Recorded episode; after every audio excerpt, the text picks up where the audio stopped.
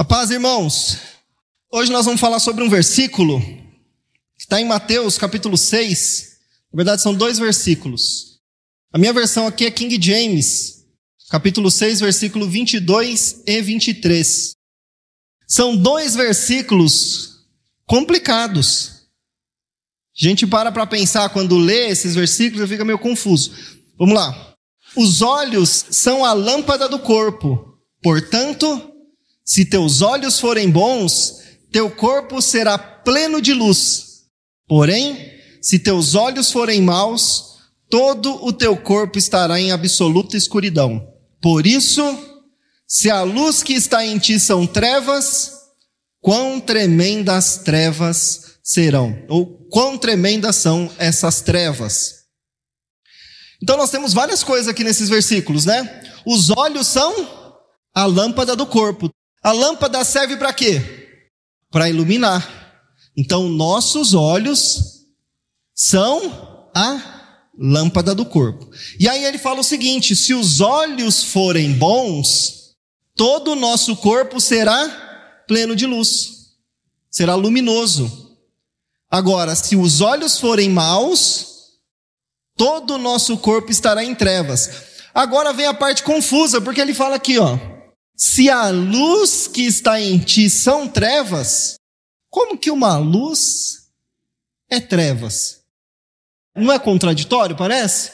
Se a luz que está em ti são trevas, ou é luz ou é trevas. Nós vamos chegar nisso aí. Então, essa noite eu queria falar sobre como nós enxergamos a vida e as coisas que acontecem conosco em diferentes aspectos.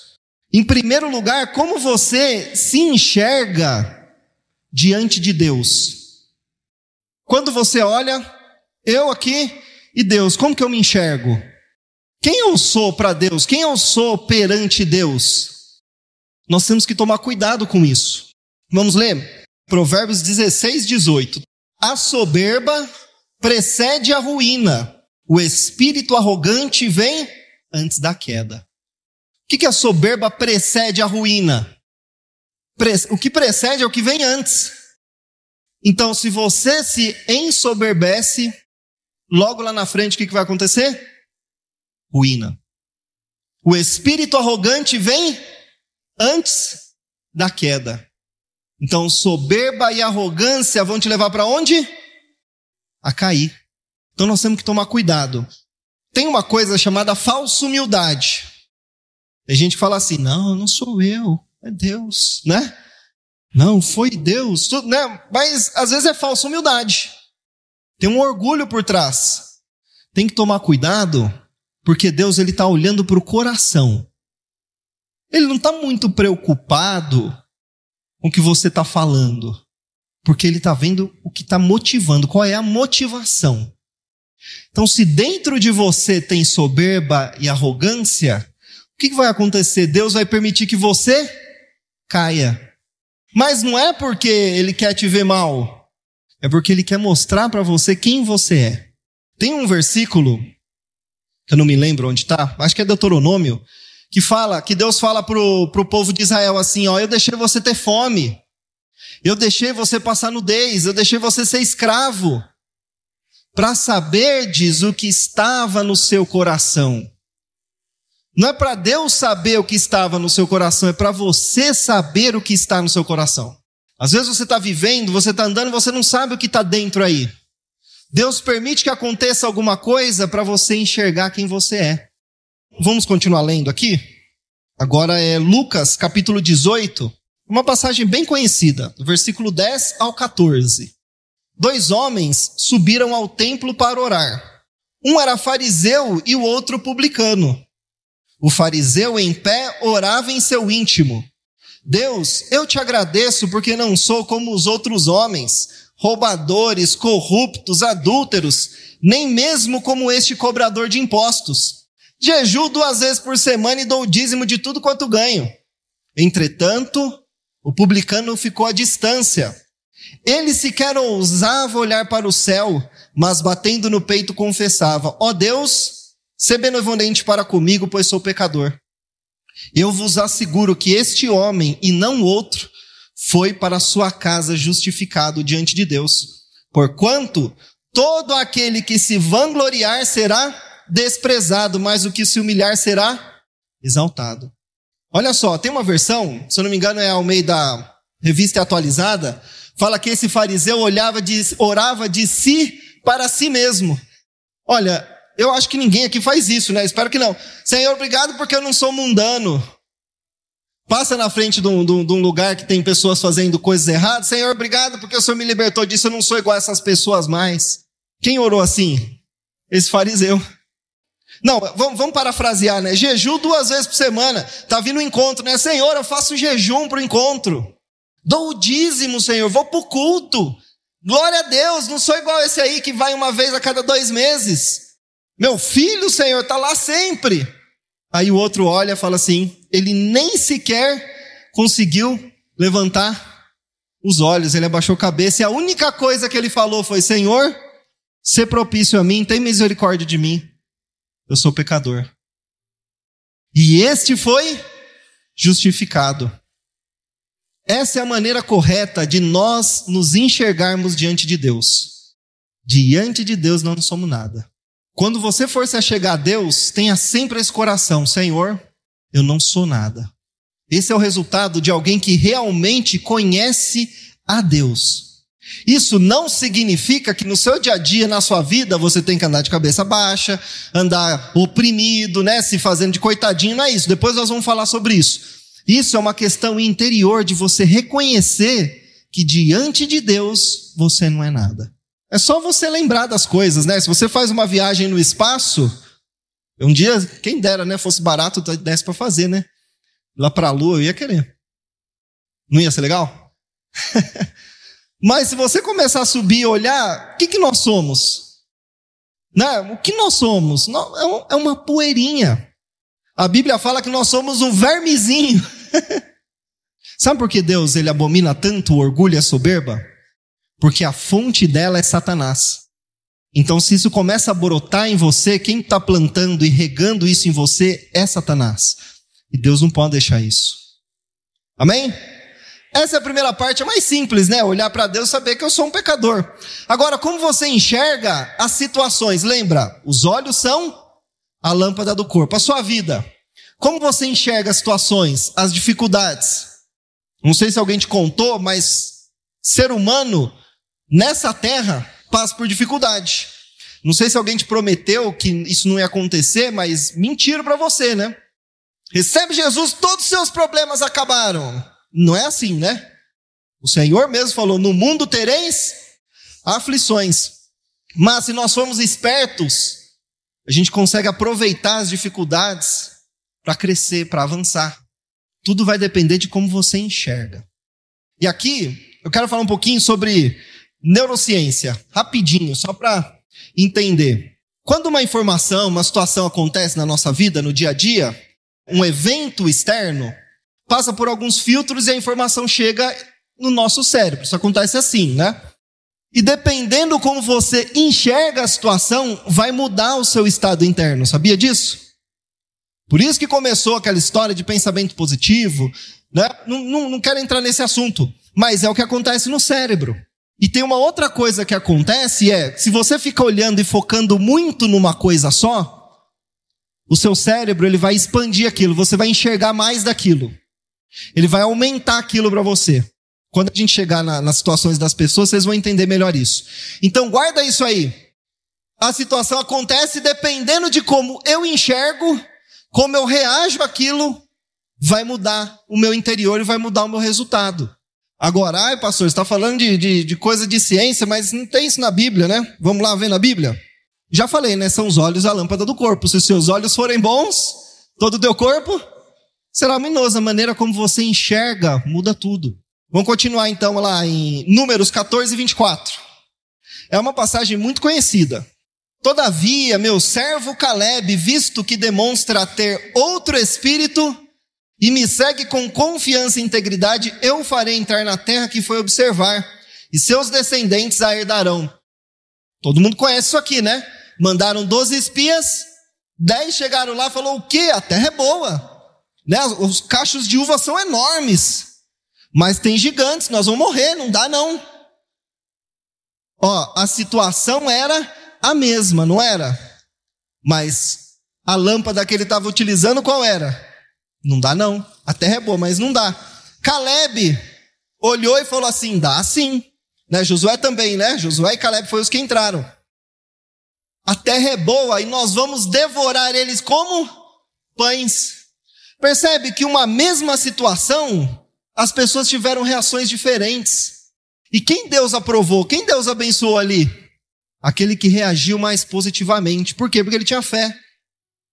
Deus mandou a gente entrar e ele, e ele falou que é nossa, então nós vamos arrebentar esses caras. Desculpa, não sei se pode falar assim, né? Dependendo do lugar que tá, não pode. nós vamos para cima e vamos derrubar eles. Nós vamos comer eles como pães. Eu não sei como está a sua vida. Não sei qual a sua dificuldade. Se é financeira, se é matrimonial, se é, se é de trabalho, se é emocional. Não sei. Mas a maneira como você encarar isso vai mudar a sua vida. Se você ficar olhando, ai meu Deus, de novo, Senhor, meu Deus, aí encosta alguém do seu lado, pelo amor de Deus, para com isso, é chato. Você gostaria de uma pessoa do seu lado assim o tempo inteiro? Quem gostaria de uma pessoa assim do lado o tempo inteiro? Ninguém? Não faz isso. Sabe por quê? Porque Deus não gosta disso. Deus ele, ele permite que as situações acontecem para você crescer. E dependendo de como você enxerga e reage, vai mudar o seu resultado. Deus vai poder te abençoar. Só que se você ficar com o espírito de coitadinho, o negócio não vai funcionar, você não vai sair do lugar. E crente não foi feito para ficar parado no lugar, crente foi feito para avançar, para crescer. Nós estamos aqui é, é para ser modelo, para ser luz na terra. É para mostrar bênção, prosperidade, alegria, paz, casamento próspero. Crente é para isso. Isso não significa que não tem problema.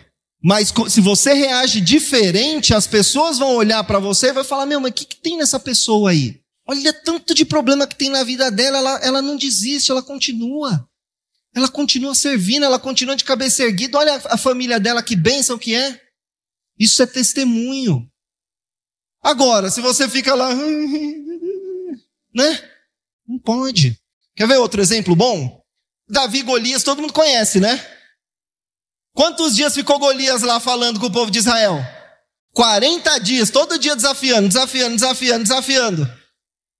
Todo mundo tremendo. Aí Davi falou: Mas peraí, quem é esse incircunciso para afrontar o exército dos Deus vivos? Olha, ele, ele não estava vendo o gigante, ele sabia que ele não ia aguentar, né? Provavelmente, é certo que ele falou que matou um leão e um urso, né? Eu não sei. Mas está escrito, né? Eu ia ficar com medo também, eu acho. Mas o que ele sabia? Ele sabia que Deus estava ali. E a confiança dele era em Deus, por isso que ele foi. E esse é um outro ponto. Que isso aqui o mundo não te ensina. O mundo quer te ensinar a ser confiante. O mundo quer te ensinar a, não, eu consigo, eu faço e aconteço. Não, se você fizer isso, você vai cair, nós já vimos. Sabe por que você é confiante? Sabe por que você anda de cabeça erguida? Sabe por que você não fica aí reclamando e murmurando? Porque você sabe que tem um Deus que cuida de você. E a sua confiança é nele. Aí sim você pode andar firme. Por isso que Davi foi. Quando Davi foi, ele não falou assim, ah, eu estou indo. Vamos ler, né? Porque senão pode achar que eu estou inventando, né? Vamos lá. 1 Samuel 17, 45. Contudo, Davi retrucou ao filisteu: Tu vens contra mim com espada, lança e escudo pontiagudo. Eu, no entanto, venho a ti em nome de Javé, o Senhor dos exércitos. Olha a consciência de Davi. Por que, que ele estava confiante? Porque ele sabia que o Senhor estava com ele. É daí que vem a nossa confiança. É diferente de ser orgulhoso, não é? De ser soberbo de achar que a força é sua, que a capacidade é sua, é uma coisa interior. E Deus abençoa isso. É isso que Deus quer ver em nós. Saber que a nossa fonte é Ele. Amém? Por último, uma situação que eu gosto muito. Atos 16, versículo 23 ao 26. Também todo mundo conhece, né? Depois de tê-lo espancado, quem? Paulo e Silas foram espancados. depois de tê-los espancado muito, os jogaram na prisão, recomendando ao carcereiro que os vigiasse com toda atenção. Havendo recebido tais ordens expressas, ele os lançou no cárcere interior e lhe prendeu os pés no tronco. Por volta da meia-noite, Paulo e Silas estavam reclamando e chorando e murmurando, orando e entoando hinos de. Olha só, enquanto os demais presos ouviam. Aí a gente sabe, aconteceu um terremoto, todo mundo soltou e a família do carcereiro foi salva. Olha só, são os olhos a lâmpada do corpo. O que, que eles estavam fazendo? Eles estavam pregando evangelho. Eles estavam fazendo alguma coisa demais? Não, não estava nem num churrasquinho assim, nada, eles estavam pregando evangelho, né? Foram espancados. Não estou falando que churrasco é ruim, não, tá? Mas é que eles estavam fazendo uma coisa muito correta, né? Muito louvável. Foram espancados, foram presos. Olha, eu não sei se eu lá na situação deles, assim, né? Eu não sei se eu ia estar lá, Senhor, pô, Senhor, eu estou pregando. Pô, Senhor, por que isso aqui? O que, que eles estavam fazendo? Orando e entoando os hinos de louvor, estavam louvando, Senhor, obrigado. Não sei se estava para erguer a mão, né? Aleluia, Senhor, estou preso por causa do teu nome. E aí Deus falou: não, Vou fazer alguma coisa, não posso ficar quieto com isso aqui. Veio um terremoto, soltou todo mundo. Qual é a, sua prisão? Às vezes a vida está te espancando, sabia? Às vezes a gente está tomando um monte de, de, rasteira da vida, tomando um monte de, de cotovelada da vida, não é verdade? E aí o que a gente faz? Aí você pode falar assim, não, não, mas eu vou ser falso, vou falar para Deus, ah, Deus, obrigado. Não, você não precisa fazer isso se não for sincero. Mas você pode falar assim, Senhor, eu não estou entendendo isso aqui. Mas eu te agradeço. Porque eu sei que de alguma maneira isso aqui vai ser para o meu bem. Deus, ele gosta de um coração assim. Sincero. Não adianta você também ficar fingindo que é forte. Deus vai olhar e falar, eu vou ter que pressionar um pouquinho mais para você perceber que você não é forte assim. Senhor, não estou entendendo, não estou aguentando, está difícil. Se continuar, não sei até quando eu vou aguentar, mas eu te agradeço, eu te louvo. O Senhor continua sendo meu Deus. Esse coração agrada a Deus. Às vezes, pode ser que naquele momento você não seja solto, pode ser que daqui passe um dia, dois, três, mas pode ter certeza. Se você perseverar, não vai ser só libertação para você, vai ser para as pessoas que estão ao seu redor. Entenda isso, Deus não é egoísta. Às vezes a gente olha e fala: "Não, isso aqui é para mim". Não, isso aqui não, não é para você. Tudo que Deus faz em você é para trabalhar em você, através de você alcançar outras vidas. Deus ele olha para todo mundo. E às vezes você não está enxergando. Você não está conseguindo entender, mas se você um dia falou assim, Senhor, a minha vida é tua, pode ter certeza, Ele está ele tá encaminhando as coisas. E as coisas que estão acontecendo, Ele está permitindo que é para o seu bem, para você crescer. Entenda isso, as dificuldades, elas vêm para nos fazer crescer. É para nos tornar mais fortes, para nos tornar mais experientes, para que nós tenhamos condições de lá na frente ajudar outra pessoa. Agora eu quero falar de novo um pouquinho sobre neurociência. Estresse. Quem, quem gosta de estresse aqui? Ninguém. A gente cresce ouvindo falar a pessoa assim, ai, eu tô estressado, né? Ai, não aguento mais, tô estressado, tô estressado, tô estressado. Aí a gente cresce com a crença de que estresse é uma coisa ruim. Mas eu quero te fazer uma grande revelação. Você sabia que o Pastor Terço, quando estava apaixonado pela pastora Diná, que era o dia do encontro, né? naquela época não sei se era corte. era? Não, não, já era namoro. Tinha uma época que era corte, né? É, não estou chamando eles de velhos, não, tá? Ele estava lá, ai, hoje é dia de ver a Diná. E aí não dá aquele friozinho na barriga, né? Começa a suar, a borboleta. Tem um filme que fala isso, né? As borboletas na barriga, no estômago, né? a mão começa a suar, a boca começa a ficar seca, o coração acelera, né? Sabe o que, que é isso? Estresse. Só que ele fica nervoso, fica mal com isso? Não. Mas aí chega no dia seguinte, trabalho começa a dar tudo errado. Aí o coração começa a acelerar, a mão começa a suar, né? Começa a dar um monte de coisa. Sabe o que, que é? Estresse. dentro de você, aqui os elementos químicos do seu corpo são os mesmos nas duas situações. Agora, dependendo de como você encara isso, vai mudar. Você sabe para que Deus fez isso? Sabe por quê? Para que você saia melhor nas situações. Por exemplo, Tercinho está dirigindo, distraído ouvindo uma música, de repente uma criança na frente do carro. Qual é a reação? Nem pensa, não é? Já freia, nem sabe como. Sabe o que aconteceu? O corpo liberou o estresse. E os reflexos dele melhoraram. E ele reagiu mais rápido. Então, isso é ciência, tá? Eu não estou falando balela.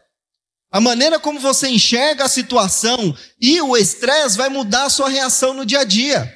Entenda isso. Ah, eu estou estressado. Não é. Deus permitiu que isso acontecesse para que você pense melhor, para que você reaja melhor, para que você enfrente a situação melhor. Sabe como isso acontecia? Na, na, na, o homem na selva aparecia um tigre na frente dele. O que, que ele tinha que fazer? É a mesma coisa, é igual. O problema na sua vida é o leão. Agora, quando você consegue entender isso, muda a sua vida. Eu fico, eu, eu, eu acho incrível isso, sabe? Porque eu, eu, gosto de estudar essas coisas. E aí eu começo a estudar essas coisas, eu leio a Bíblia, eu falo, caramba, já estava aqui. São os olhos a lâmpada do corpo. Se todos, se os teus olhos forem bons, todo o seu corpo será luminoso.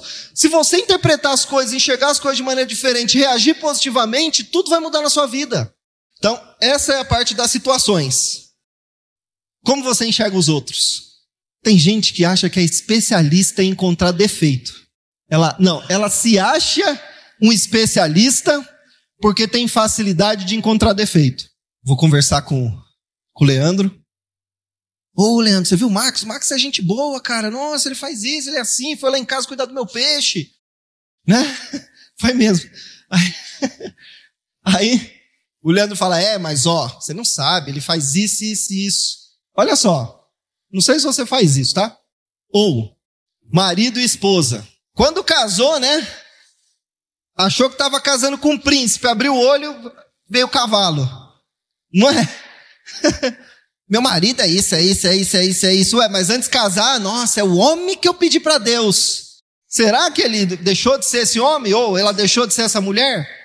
Não, sabe o que aconteceu? Você está olhando para o lado errado. Agora, cadê os solteiros? Se você quer casar, a dica é: olhe para todos os defeitos. E não acho que você está amando, né? Porque você está. É a paixãozinha, né? Só elemento químico no seu corpo borbulhando aí. Que aí, quando você casa, aí você pode olhar para as qualidades. Você tem que casar de olho aberto. Abre o olho antes de casar e fecha depois que casa. Porque essa é a tendência. A nossa tendência natural é ficar olhando para o negativo, é ficar olhando para as coisas ruins, é ficar olhando para o defeito dos outros. Você não é um especialista, você não tem um dom especial se você consegue enxergar defeito nos outros. Não. Você é comum. Eu não diria nem normal. É comum, porque todo mundo é, é assim. De novo, ó, é, no, imagina o, o, o, cara lá na, na, na, selva, lá, os filhos de Caim lá, que começaram a criar animais, morar em tenda. A tenda era segura? Não era segura. Não é igual uma alvenaria assim. O lugar que eles viviam tem lobo, tem leão, ainda vivia no meio dos animais. O cara tem que sair para colher, tem que sair para caçar, tem que fazer um monte de coisa. Então, o que, que o, cérebro dele fazia? Isso Deus criou, tá? Enxergar para tudo que pode dar errado, olhar para tudo que pode dar errado. Por quê? Porque se eu, eu, eu calcular tudo que pode estar errado, todas as coisas ruins, eu tenho mais chance de ficar vivo, certo? Só que você mora na selva? Não. Aí você vai querer arrumar um. começar um empreendimento, ir para uma entrevista de emprego, começar um estudo novo, qualquer coisa que você quer começar. Sua cabeça já vai começar, não, mas pode acontecer aquilo. Não, mas pode acontecer aquilo outro. Mas e se der aquele errado? Mas e se der outro? Satanás sabe dessa debilidade do seu cérebro e ele fica em cima de você. E aí, em vez de avançar, você trava. A mesma coisa com relação a, a olhar para as pessoas, para os defeitos dos outros. Eu fico imaginando se Deus fosse como nós olhasse para o Jefferson e ia falar assim: ah, eu quero usar o Jefferson. Ah, não, mas o Jefferson tem isso, isso, isso, deixa para lá. ia ter alguém aqui? Não está nenhum de nós. Agora, sabe qual é o dom de Deus? É você enxergar o melhor nas pessoas. Esse é o dom de Deus. Isso não é ser bobo, ser, ser, ser trouxa, não é nada disso. Isso é um dom de Deus. Porque Deus faz isso, quer ver? Atos 9, do 13 ao 15. Atos 9 é o capítulo que Paulo encontra o Senhor, tem aquela visão, ele cai no chão, né? E aí Deus fala com Ananias. Ananias, vai lá, ora sobre a, impõe a mão nele, ora por ele. E aí Ananias responde: Senhor, tenho ouvido vários testemunhos sobre este homem. Quantos males tem causado aos teus santos em Jerusalém? E ele chegou aqui com toda a autoridade dos chefes dos sacerdotes para prender todos que invocam teu nome. Olha só, como que Ananias enxergava Paulo, que era Saulo ali? Assassino. Senhor, como que eu vou esse cara? Deus me livre. Né? Não dá. Esse era o, é o olho de Ananias. Como Deus enxergava Paulo, Saulo. Porém o Senhor ordenou-lhe, vai, pois ele é para mim um instrumento escolhido. Deus enxergava o melhor nele. É isso que Deus espera de nós. Sabe, no seu casamento, na sua, na sua escola, no seu trabalho, onde quer, peça para Deus te dar esse coração de enxergar o melhor nas pessoas. Porque se você enxerga o melhor, o potencial nas pessoas, você vai pregar para ela. Você vai ter esperança de que essa pessoa pode ser transformada e ela vai ser usada por Deus. Agora, se você fica olhando, não, não dá, você tá louco, olha o que ele faz. Ixi, só fala palavrão, só fala besteira, só fala isso, só fala aquilo, não vai. Olhe como Deus olha. Eu sei que às vezes para a mulher é difícil olhar para assim para o marido, né? Mas procura o melhor no seu marido. E o marido procura o melhor na sua esposa. Porque ainda está aí. Sabe aquele homem, aquela mulher que você falou, esse é o homem que Deus me deu, que eu pedi para Deus? É ele aí, está aí. Isso não significa que tem que ficar acomodado, né? Tem que deixar Deus transformar mas muda a maneira como você enxerga. Porque lembra que eu falei que você foca numa coisa, parece que aquilo aumenta? Se você fica olhando só para o ruim, só para o defeito, você só vai ver aquilo. E aquilo só vai, vai te incomodar e vai trazer problema. E é isso que Satanás quer. Satanás quer ver você mal, ele quer ver você de cabeça baixa, ele quer ver você triste, ele quer ver você murmurando. Ele não quer ver você feliz. Ele não quer ver a sua casa em paz. Lembra que eu falei da luz, que são trevas? Que luz é essa que é trevas? É a luz que Satanás ilumina. Satanás abre seus olhos, sabia? Lá no jardim do Éden, quando ele falou com Eva, qual foi a primeira coisa que aconteceu? Abriu então os olhos. E o que, que eles perceberam? As coisas boas? Perceberam a nudez. Então Satanás ele abre o seu olho para enxergar o ruim nos outros, enxergar o defeito do seu marido, da sua esposa, do seu filho, ficar olhando para a situação ruim. Por quê? Porque isso faz você ficar para baixo. Não deixa essa luz entrar em você. Por último, para terminar, como você enxerga a sua vida? Ó, nós falamos, se enxerga diante de Deus, enxerga situações, enxerga os outros e como você se enxerga. Como você enxerga a sua vida. Tem gente que tem a síndrome do coitadinho, né? Ai, você vai sentar para conversar com a pessoa, como que você tá? Você não sabe minhas costas. Ai, me doeu. Ou você fala assim, puxa, estou com uma dor de cabeça, estou tomando um remédio lá, ah, você não sabe, eu tomo cinco tarja preta. Tem orgulho da desgraça. né? Não tem sentido. Graças a Deus eu não tomo nada. Você tem que falar assim, eu não tomo nada, eu não tenho nada. Mas não tem problema, se estiver doente, precisar tomar remédio, não estou falando isso, tá? Mas não fica contando só coitadice para todo mundo. É feio isso aí, sabia? Você quer falar que está passando por uma dificuldade, alguma coisa? Ora para Deus e conversa com uma pessoa de confiança. Vai para alguém que vai guardar aquilo, que vai orar com você, que vai poder te ajudar. Porque imagina que a pessoa está com problema no casamento e você também. Aí você vai lá, chega para ela, ai, meu marido, você não sabe. E ela fala, ai, homem é tudo uma desgraça mesmo. Ah, essas coisas, não devia ter casado. Aí só piora a sua vida. Tem que ter muita sabedoria. Quando for contar sua dor, suas dificuldades, ora e pede para Deus te dar sabedoria. Para quem você vai falar e a hora certa. E aprende a levar suas dores, suas coisas para Deus. Porque quando você experimenta uma coisa que você não falou para ninguém, você orou, e Deus moveu e resolveu, puxa, isso marca a sua vida. Isso te dá mais força. Te dá mais confiança no Senhor. Por outro lado, tem o orgulho, né? Não, eu sou bom. Já falamos sobre isso, né?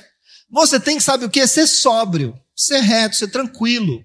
E aprender que essas dificuldades, essa, essa coisa que está acontecendo na sua vida hoje, entenda, está cooperando para o seu bem. Mas isso aí só vai funcionar se você aproveitar. Quando for orar, Senhor, não é assim, Senhor, tira esse negócio daqui. Senhor, tira essa situação. Não tira, não. Senhor, me ensina o que eu tenho que aprender. Senhor, o que eu preciso aprender com isso aqui? Porque eu tenho que aprender. Senhor, onde o Senhor quer trabalhar na minha vida? Como o Senhor quer que eu cresça? O que o Senhor quer que eu faça? Muda as suas perguntas. O que eu posso fazer, Senhor? Como eu resolvo? Isso vai te levar para frente, vai fazer você crescer. Sabia? Se você tem uma vida dessa, a pessoa que te acompanha, você nunca vai precisar falar de Deus para ela. Ela vai ver Deus na sua vida. Porque ela vai começar a ver transformação, ela vai começar a ver atitudes diferentes, ela vai começar a ver brilho no seu olho. E aí um dia é capaz dela chegar para você e falar: onde que é a igreja que você vai que eu quero ir? É sério isso. Deus ele quer transbordar. Por isso que ele fala que nós somos um vaso. Lembra aquela mulher que quebrou o vaso de alabastro nos pés do Senhor e o perfume encheu toda a casa? A Bíblia não fala que nós somos vaso de barro e que dentro de nós tem um tesouro? 2 Coríntios 4. Essas situações, sabe o que ela está acontecendo? O Senhor quer quebrar esse vaso de barro para que esse tesouro, esse perfume, ele consiga alcançar. Ele vai alcançando as pessoas. Mas nós precisamos olhar para essa situação. Para terminar, 2 Coríntios, só para a gente ler, capítulo 4, versículo 16 ao 19. Portanto, não desanimamos, ainda que o nosso homem, nosso exterior esteja desgastando, ou em algumas falam, o nosso homem exterior se corrompa, o nosso interior está em plena renovação dia após dia. Pois as nossas aflições leves e passageiras estão produzindo para nós uma glória incomparável, de valor eterno. Sendo assim, fixamos nossos olhos não naquilo que se pode enxergar, mas nos elementos que não são vistos, pois os visíveis são temporais, ao passo que os que não se veem são. Essa dificuldade transitória está produzindo algo eterno em você. E é para isso que nós temos que olhar. Porque a nossa vida é isso aqui, ó. Ela passa. Só que o que Deus está produzindo em você e em mim durante essa vida vai ecoar pela eternidade. Mas tudo depende de como você encara. São os olhos, a lâmpada do corpo. Amém? Feche seus olhos, quero orar por você. Olha, eu não sei como, como é a sua vida, né? Nós falamos hoje de enxergar a vida. Mantenha seus olhos fechados. Eu não sei como foi a sua infância, se você sofreu na sua infância, como foi a sua adolescência. Talvez você enxergue tudo isso com dificuldade, com. Ai, Senhor, minha vida foi tão sofrida, ai, tanto problema, ai, só coisa ruim aconteceu na minha vida, ai, meu pai me batia, ai, não sei. Eu não sei como foi sua vida. Mas você aprendeu hoje que a maneira como você enxerga muda tudo. Se você olhar para sua vida como uma vida de alguém que só perdeu, que só lutou, esse é você. Mas um dia você encontrou o Senhor e a Bíblia fala que em Cristo nós somos mais que vencedores. Se você está aqui hoje em pé, é porque você é um vencedor. Você não é um derrotado. Repita comigo: em Cristo eu sou mais que vencedor. Senhor, obrigado, Senhor, pela vida dos irmãos, obrigado por essa noite. O Senhor sabe do coração de cada um, Senhor. O Senhor sabe das dificuldades, o Senhor sabe por que cada um tem passado. O Senhor conhece as orações, Senhor. Os problemas que eles têm enfrentado. Senhor, o Senhor prometeu que todas as situações cooperam para o nosso bem. Então, ajuda os irmãos a enxergarem isso. Chegar à solução, Senhor. Enxergar a saída. Senhor, abençoa os casais para que eles é, enxerguem o melhor um no outro. Que eles possam ser gratos pela vida que o Senhor deu para eles ser gratos pelo que o Senhor tem feito.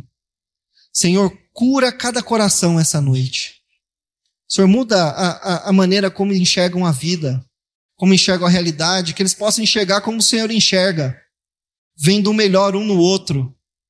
Obrigado, Senhor, porque o Senhor fala conosco. Abençoa cada um e ainda continua abençoando nossa noite. Em teu nome que pedimos, já te agradecemos. Amém.